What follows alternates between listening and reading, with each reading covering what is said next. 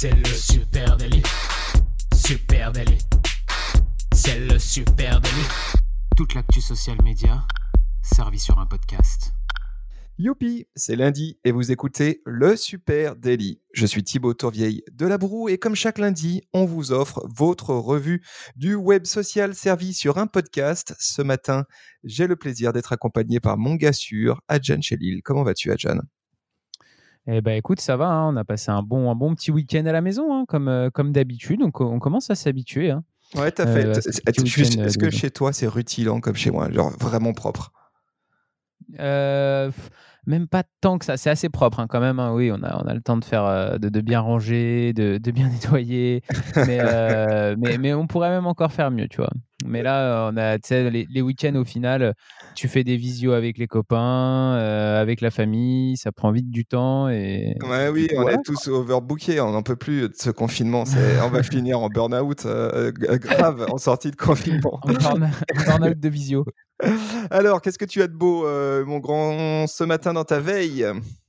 Eh ben écoute, euh, moi j'attaque avec TikTok. Hein, euh, TikTok a désactivé sa messagerie privée pour les moins de 16 ans. Alors ça pourrait être assez étonnant, hein, mais vraiment la plateforme qui est très en vogue chez les plus jeunes bah, a annoncé tout simplement à partir du 30 avril, les utilisateurs qui ont moins de 16 ans sur TikTok ne pourront plus accéder à la messagerie de la plateforme.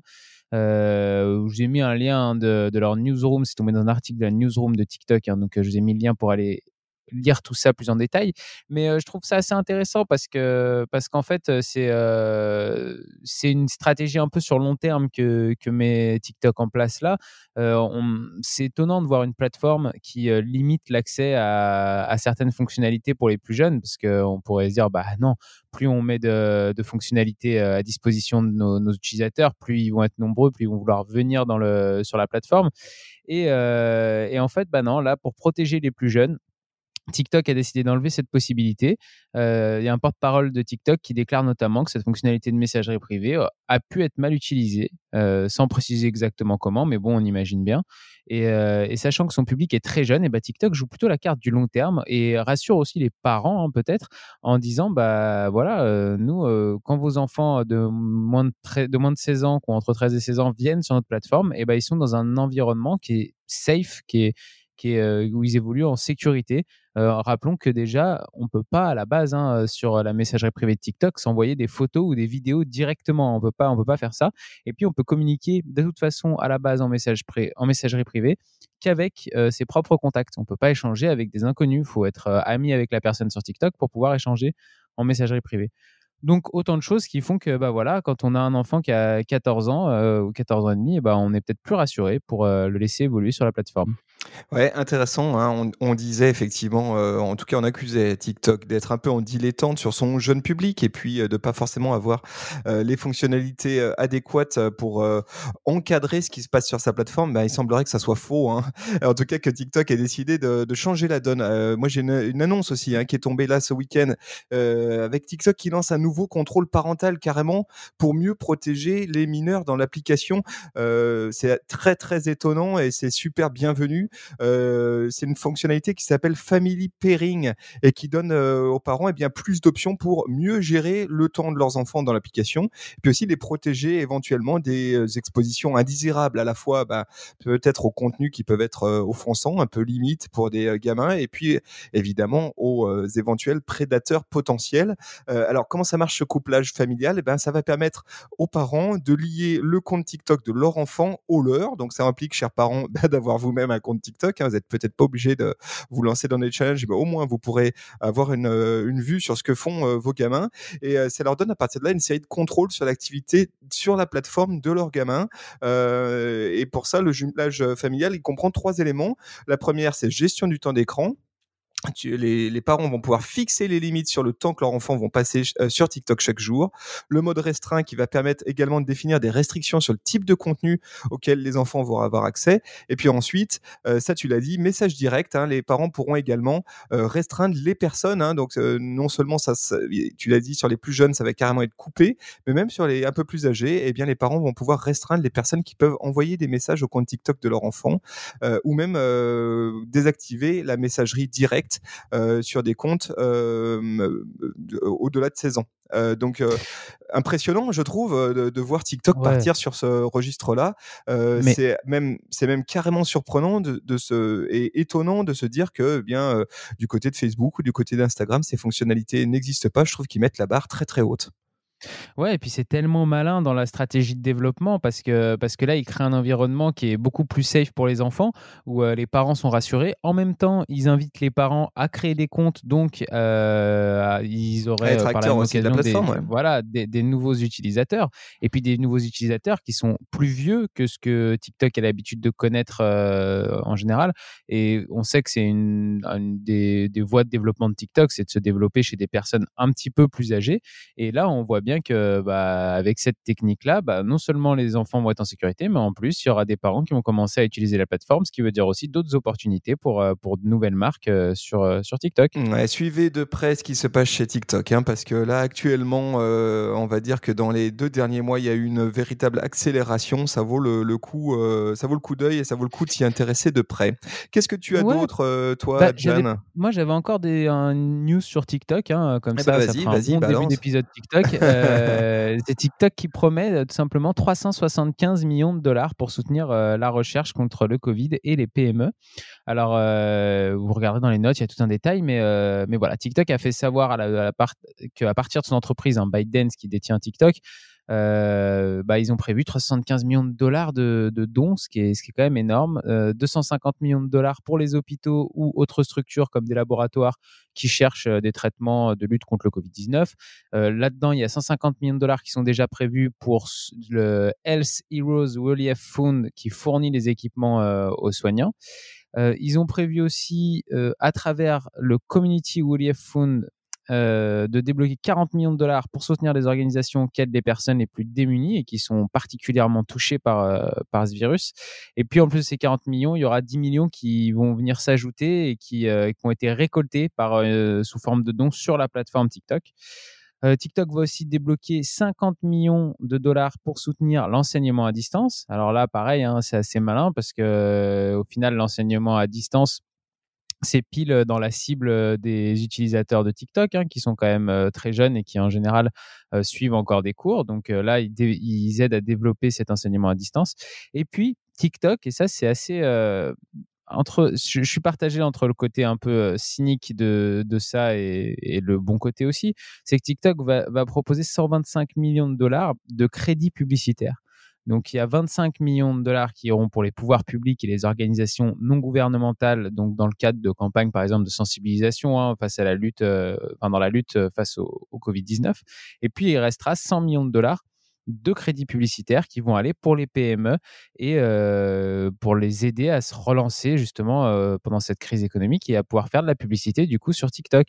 Ouais, c'est ce que propose Facebook de son côté aussi. Il y, a, Ouais, ouais, ouais. Ah oui, c'est pas nouveau. Non, je trouve, je trouve qu'il y a un peu de cynisme parce que c'est c'est pas vraiment des dons. En même temps, c'est quand même un don, mais du coup, ça, c'est très malin, pareil pour le développement de TikTok parce que ça va, ça les aide à récupérer des, des entreprises qui pourraient être intéressées en se disant genre bah vas-y, on va aller prendre un peu de, de publicité sur TikTok. Pourquoi pas On se lance quoi, on crée notre compte et on y va. Ouais. Eh ben, eh ben oui, comme je le disais, ça bouge sur, TikTok à tel point que, eh bien, du côté d'Instagram, on commence un peu à s'affoler, hein, euh, forcément. Euh, et, du coup, on teste des nouvelles choses et on teste notamment un nouveau stickers défi. Et oui, et oui, pour encourager l'engagement des utilisateurs. On en parlait euh, dans l'épisode de vendredi. Les challenges qui sont en pleine explosion en ce moment. Alors, bien sûr, c'est TikTok qui mène la danse de ce côté-là. c'est là-dessus que, sur cette plateforme, évidemment, que la tendance est la plus marquée. Mais pour Instagram Instagram, eh bien, euh, Instagram est d'ores et déjà pris d'assaut par les, par les challenges, hein, les défis viraux. Je pense que toi, tu en as eu aussi euh, en story, dans ton feed, etc. Voilà. Euh, et tout ça n'est pas évidemment tombé dans l'oreille d'un sourd. Et Instagram, eh bien, teste aujourd'hui un nouveau stickers dédié au challenge. L'autocollant challenge, du coup, bah, il va être ajouté parmi les choix disponibles, tu sais, dans les autocollants, les stickers de, de stories. Et une fois appliqué, eh bien, tu auras la possibilité d'inviter à marquer des amis pour participer. Donc, Donc la fonctionnalité est pour l'instant en test. Hein. C'est vraisemblable qu'elle sorte assez rapidement. On le sait en ce moment, les releases du côté de Insta arrivent à un rythme soutenu.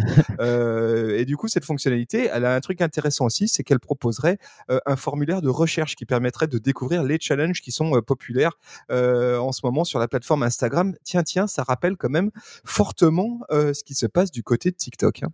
Ouais, malin.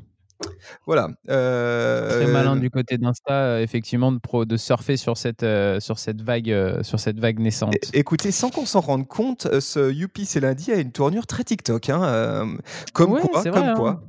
Hein.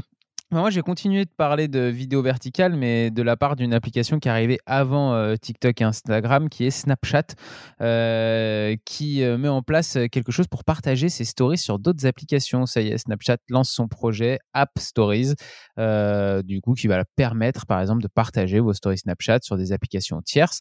La plateforme avait déjà parlé de ça il y a un an lors de son événement Partner Summit en avril 2019, mais bon, ça y est, un an plus tard, ça arrive, c'est lancé. Donc, a noué des partenariats avec différentes applications. Donc, il y a Thriller, qui est le concurrent notamment de, TikTok. Il y a Squad, une messagerie privée un peu euh, améliorée. Il y a Illy, euh, qui est une appli de rencontre. Et il y a Octi, un réseau social en réalité augmentée. Et ben maintenant, sur euh, ces quatre plateformes, vous pourrez directement partager vos, stories de Snapchat jusqu'à ces plateformes. Euh, Snapchat discute aussi, euh, par exemple, avec Tinder hein, pour essayer de, mettre en place euh, le même type de procédé. Alors, Tinder, c'est une plateforme bien plus grosse que les quatre qu'on vient de, citer.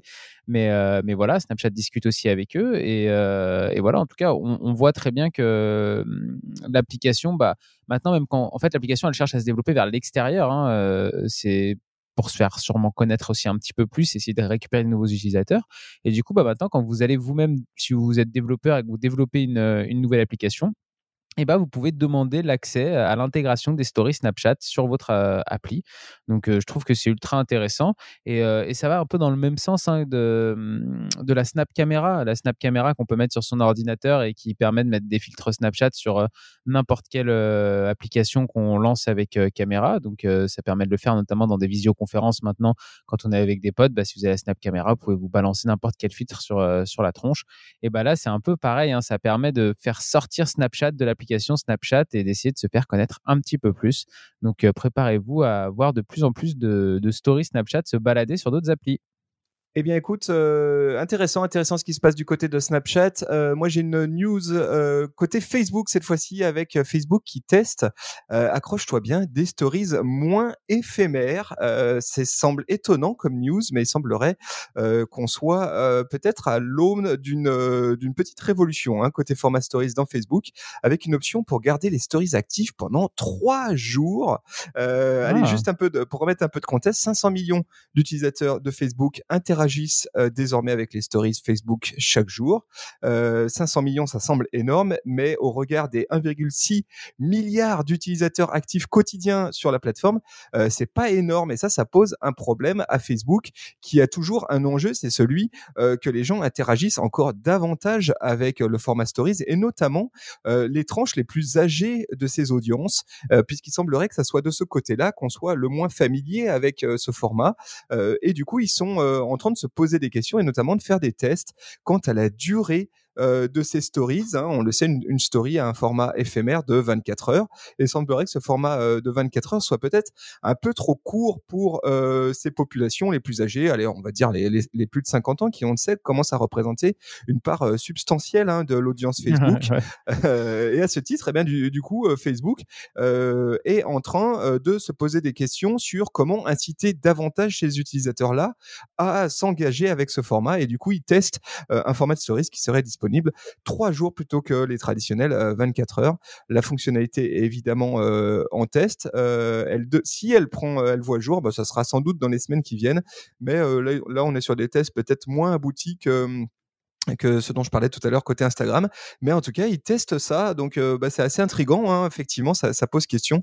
Euh, ça, ça, ça, ouvrirait des, euh, des options euh, très intéressantes évidemment pour les marques et les marketeurs, euh, mais ça change complètement le format. Hein, si c'est plus éphémère de 24 heures avec ces trois jours, ça change un peu la donne. À noter quand même hein, la différence entre Facebook et Instagram, c'est que côté Instagram, j'ai des highlight stories, ce qui me permet de garder un contenu en story plus longtemps, ce qui permet aussi aux utilisateurs qui souhaitent appréhender ce format, de se rendre compte de l'utilité aussi d'Instagram Stories davantage.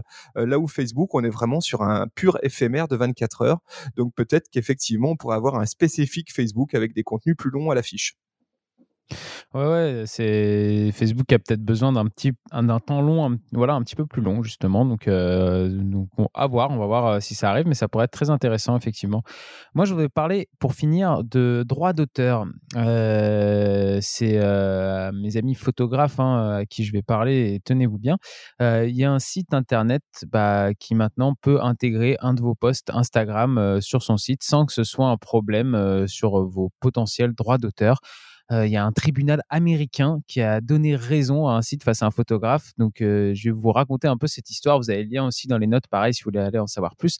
Mais l'affaire est simple. C'est euh, un média qui s'appelle Mashable euh, qui a voulu acheter la photo d'une photojournaliste, euh, Stéphanie Sinclair, 50 dollars pour illustrer un article sur son site internet. Et bah, la photojournaliste, cette dernière, a refusé de laisser les droits de sa photo pour 50 dollars. Elle a dit non, euh, moi, ça ne m'intéresse pas de vendre ma photo à ce prix-là, euh, je suis pas intéressé. Mais du coup, le média Mashable n'en est pas resté là et a directement intégré le post Instagram de la photojournaliste avec cette photo euh, à son article pour contourner du coup bah, le refus de, de, Stéphanie Sinclair. Donc Stéphanie Sinclair, euh, elle a logiquement porté plainte euh, contre le média en se disant bah attendez, moi j'ai refusé de leur vendre ma licence et puis eux ils récupèrent mon post Instagram pour le mettre sur leur pour illustrer leur article, c'est c'est pas juste.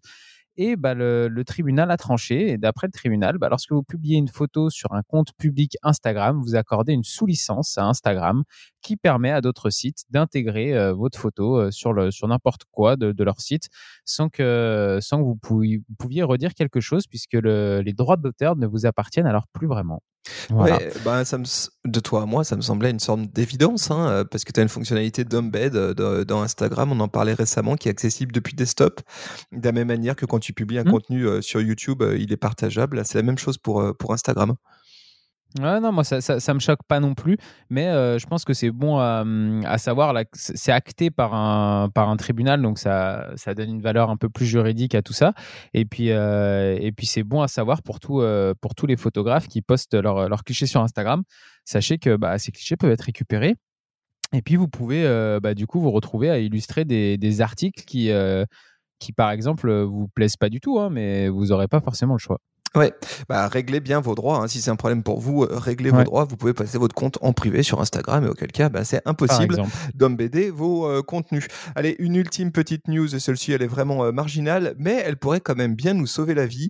ça se passe du côté de WhatsApp. WhatsApp qui va bientôt permettre d'utiliser le même compte sur deux téléphones différents. Alors je sais que ça, pour nombre d'entre vous qui nous écoutez, c'est une un des trucs les plus emmerdants aujourd'hui avec WhatsApp qui soit c'est que quand tu as deux téléphones, par exemple un perso et un compte pro, euh, eh ben tu peux pas avoir le même compte WhatsApp sur ces deux téléphones, ce qui fait que concrètement, eh bien l'application perd quand même un petit peu de son utilité euh, et, euh, est moins un outil du quotidien. Hein, forcément, je, sais toi, euh, Adjan, que tu as deux téléphones et j'imagine que c'est un peu pénible de ton côté, ça aussi. eh bien, l'application de messagerie pourrait bientôt permettre aux utilisateurs d'accéder au même compte WhatsApp à partir de plusieurs téléphones différents et donc avec plusieurs numéros de téléphone différents. Hein. Euh, c'est une fonctionnalité qui est uniquement en test dans la version bêta aujourd'hui euh, sous Android, donc on est quand même assez loin d'une release, mais il semblerait que la solution soit en chemin, donc alléluia. Ouais, ça peut être très très cool ça. Et puis je pense, euh, je pense aux gens comme moi qui ont un téléphone perso, un téléphone pro, mais je pense aussi mm, à des marques hein, qui ont des vraies stratégies de développement sur WhatsApp.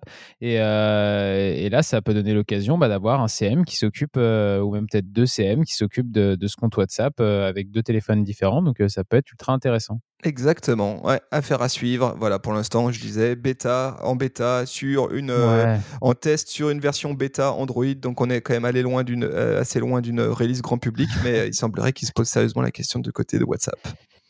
On espère que ces petites news du lundi vous ont plu. Euh, si vous avez des, news aussi en stock dont on n'a pas parlé et qui vous paraissent ultra importantes, bah, n'hésitez pas à venir les partager sur les réseaux avec nous, à Supernatif, sur Instagram, Facebook. Twitter, pardon. Euh, LinkedIn, euh, quoi d'autre? Pinterest. Pinterest, voilà, ça y est, on a fait le tour. on est à peu près en tout cas, n'hésitez pas à venir en parler avec nous, ça nous intéresse. Hein. on, est, on est comme vous, hein. on suit l'actu social media et on essaye de vous la partager ici. Et puis, vous écoutez ce podcast sur une plateforme de podcast, donc n'hésitez pas à nous laisser une petite note, un commentaire ou même à le partager à des amis. Et puis, bah, on peut se donner rendez-vous à 16h, Thibaut. À 16h, rendez-vous pour le super goûter, les amis. Préparez vos pépitos, vos chocobéennes, vos, vos, ce que vous voulez, votre banane, tiens, si vous êtes plutôt fruits. on se retrouve à 16h en live, Instagram. un super moment avec cette semaine plein d'invités très très cool. Donc, je, vous, je vous fais la surprise chaque jour d'avoir un invité, puis on papote ensemble social media. Donc, je vous donne rendez-vous tout à l'heure à 16h. Allez, à tout à l'heure. Salut à tous. Ciao, ciao. Peace, ciao.